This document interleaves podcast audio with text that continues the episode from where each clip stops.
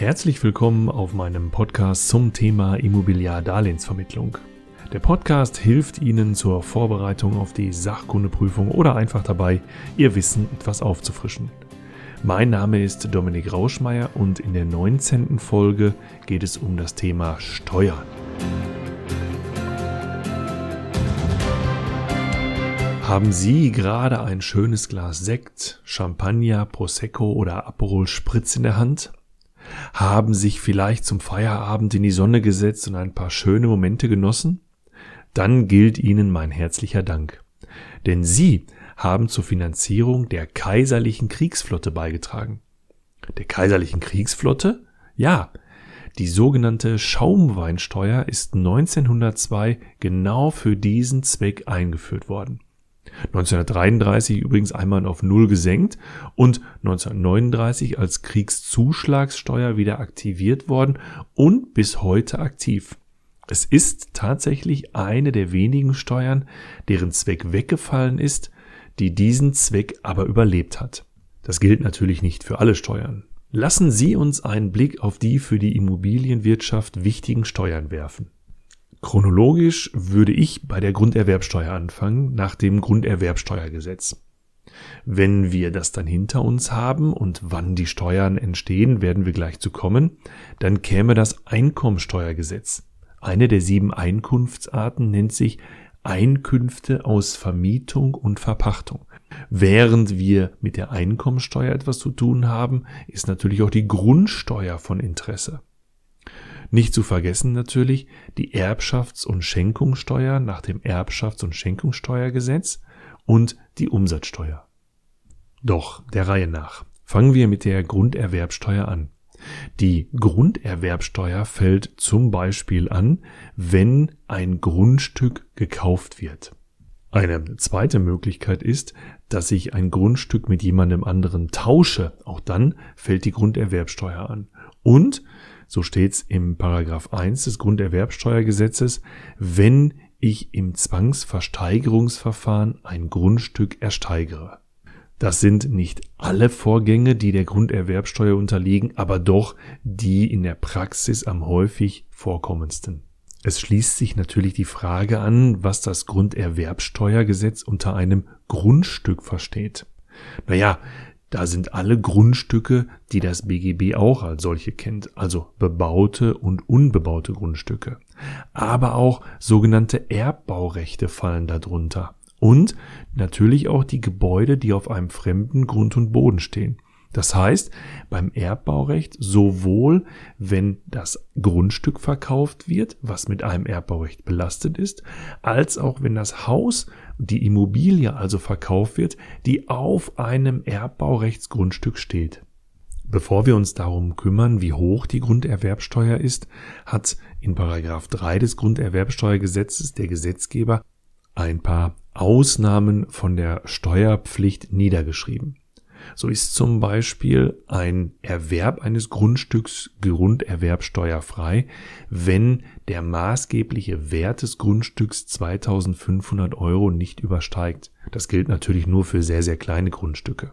Oder wenn ein Grundstück vererbt wird, auch dann ist es grunderwerbsteuerfrei. Ebenso bei Schenkungen unter Lebenden. Auch dieser Vorgang ist grunderwerbsteuerfrei. Achtung bitte, bei der Erbschaft und bei der Schenkung fällt zwar keine Grunderwerbsteuer an, aber es kann unter Umständen die sogenannte Erbschafts- und Schenkungssteuer anfallen. Ebenso steuerfrei ist es, wenn zum Beispiel bei einer Scheidung der eine Ehepartner vom anderen Ehepartner das ganze Grundstück oder den hälftigen Anteil, je nachdem was im Grundbuch da geregelt ist, erwirbt. Und auch steuerfrei ist es, wenn Verwandten in gerader Linie Grundstücke voneinander kaufen. Ansonsten ist die Grundsteuer zu bezahlen. Die Frage ist natürlich, wie hoch ist sie eigentlich? Naja, früher war es so, dass die Grundsteuer bundeseinheitlich 3,5 Prozent betrug. Dann haben sich die Gesetze geändert und jetzt ist die Grundsteuer von Bundesland zu Bundesland unterschiedlich und zwar innerhalb einer Spanne von 3,5 bis 6,5 Prozent. Als Beispiel haben Sachsen oder Bayern einen Grunderwerbsteuersatz von 3,5 Prozent. Thüringen, Rheinland-Pfalz oder Niedersachsen sowie Bremen und Baden-Württemberg haben einen Grundsteuersatz von 5% und Brandenburg, Nordrhein-Westfalen, das Saarland oder Schleswig-Holstein verlangen sogar 6,5%. Die Frage ist natürlich Prozent von was? Im Grunderwerbsteuergesetz steht dann in Paragraph 8, die Steuer bemisst sich nach dem Wert der Gegenleistung. Wenn dieser Gegenwert nicht vorhanden ist oder nicht ermittelt werden kann, bemisst sich die Grunderwerbsteuer nach dem sogenannten Grundbesitzwert, der nach dem Bewertungsgesetz festgestellt wird. In ganz vielen Fällen ist der Gegenwert aber festzustellen. Das ist nämlich zum Beispiel der Kaufpreis oder eine Tauschleistung oder eine Entschädigung bei einer Enteignung. Und da ja auch beim Erbbaurecht der Grunderwerbsteuersatz anfällt, nimmt man hier den Barwert oder Kapitalwert des jährlichen Erbbauzinses und bewertet den nach dem sogenannten Bewertungsgesetz. Das ist ungefähr das 18-fache, zuzüglich zum Wert der Gebäude und der baulichen Anlagen. Machen wir es uns mal einfach, stellen wir uns vor, wir kaufen ein Grundstück mit einem Haus drauf und der Wert für dieses Ensemble ist 300.000 Euro, dann zahlen Sie in Nordrhein-Westfalen 6,5 Prozent von diesen 300.000 Euro, also 19.500 Euro als Grunderwerbsteuer. In Sachsen oder in Bayern mit einem Grunderwerbsteuersatz von 3,5 Prozent würden Sie 10.500 Euro für das gleiche Ensemble kaufen, wenn es halt in einem anderen Bundesland steht.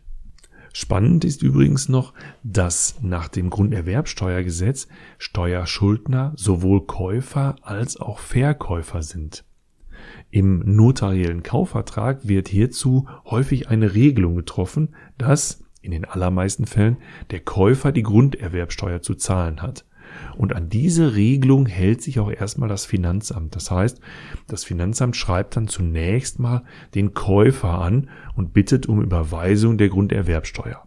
Sollte es vom Käufer das Geld nicht bekommen, dann wendet sich's halt an den Verkäufer, der dann versucht, vom Käufer diesen Preis wieder zurückzuholen. Soweit zur Grunderwerbsteuer. Die zweite Steuer, die ganz interessant ist für den Immobilienbereich, ist die sogenannte Einkommensteuer nach dem Einkommensteuergesetz. Vom Grundsatz ist das System in der Einkommensteuer relativ einfach. Ich will Ihnen das ganz kurz schildern und dann werden Sie das ganz schnell nachvollziehen können. In der Einkommensteuer gibt es sieben sogenannte Einkunftsarten. Einkünfte aus Land- und Forstwirtschaft, Einkünfte aus Gewerbebetrieb, Einkünfte aus selbstständiger Arbeit, Einkünfte aus nicht selbstständiger Arbeit, Einkünfte aus Kapitalvermögen, Einkünfte aus Vermietung und Verpachtung, die für uns ganz interessant sind, und die sonstigen Einkünfte, wo zum Beispiel die Renten drunter fallen. Es sind also sieben Töpfe. Wenn der Gesetzgeber im Einkommensteuergesetz von Einkünften redet, meint er immer die Einnahmen abzüglich der Ausgaben. Manche Ausgaben nennen wir übrigens Werbungskosten, da kommen wir in der nächsten Folge zu. Machen wir ein ganz einfaches Beispiel. Sie füllen einen der Töpfe, zum Beispiel den Topf Einkünfte aus nicht selbstständiger Arbeit, mit Ihrem ganz normalen Arbeitseinkommen. Davon ziehen Sie jetzt Ihre Ausgaben ab, das heißt Ihre sogenannten Werbungskosten, die Fahrten zur Arbeit, Fortbildungskosten, vielleicht das eine oder andere Buch, was Sie sich für den Job gekauft haben. Wenn ansonsten keine anderen Einkünfte da sind, keine Einkünfte aus Vermietung und Verpachtung, aus einem Gewerbebetrieb, dann ist das, was Sie jetzt überhaben, das sind die Summe Ihrer Einkünfte. Von der Summe der Einkünfte werden noch sogenannte Altersentlastungsbeträge abgezogen, Freibeträge für Land- und Forstwirte, die sogenannten Sonderausgaben und die außergewöhnlichen Belastungen. Dann könnte noch der Haushaltsfreibetrag und der Kinderfreibetrag abgezogen werden. Diese Abzüge können Sie natürlich nur vornehmen, wenn sie auch tatsächlich entstanden sind. Was dann überbleibt, nennen wir das zu versteuernde Einkommen. Und mit diesem zu versteuernden Einkommen können Sie dann ins Gesetz gucken. Da gibt es zwei Tabellen. Einmal die Grundtabelle für die einzelveranlagten Personen und die Splitting-Tabelle für die gemeinsam veranlagten Ehepartner. Da kann ich dann tatsächlich raussuchen, wie hoch meine Steuerlast ist. Das heißt, wie hoch ist das, was ich an das Finanzamt zu bezahlen habe. Davon abgezogen wird natürlich das, was ich bereits bezahlt habe. Wenn Sie auf Ihre Abrechnung schauen, Ihre monatliche, ist da meistens ein Posten für die Einkommensteuer, die sogenannte Lohnsteuer. Und das sind Ihre Steuervorauszahlungen. Das heißt, wenn also nach der Grundtabelle 5000 Euro zu zahlen wären und Sie haben durch die aufsummierten Lohnsteuern schon 4500 Euro bezahlt, müssten Sie nur noch 500 Euro ans Finanzamt überweisen. Hätten Sie 6000 Euro schon vorab bezahlt, Sie müssten nach der Tabelle aber nur 5000 Euro bezahlen, würden Sie 1000 Euro wiederbekommen. Das ist jetzt sehr vereinfacht dargestellt, aber das ist tatsächlich das System der Einkommensteuer. So viele Steuern, da ist genug an Vaterstaat zu zahlen. Und auch im Immobilienland können so manche Steuern strahlen. Und damit sind wir am Ende der 19. Folge zum Thema Immobiliardarlehensvermittlung.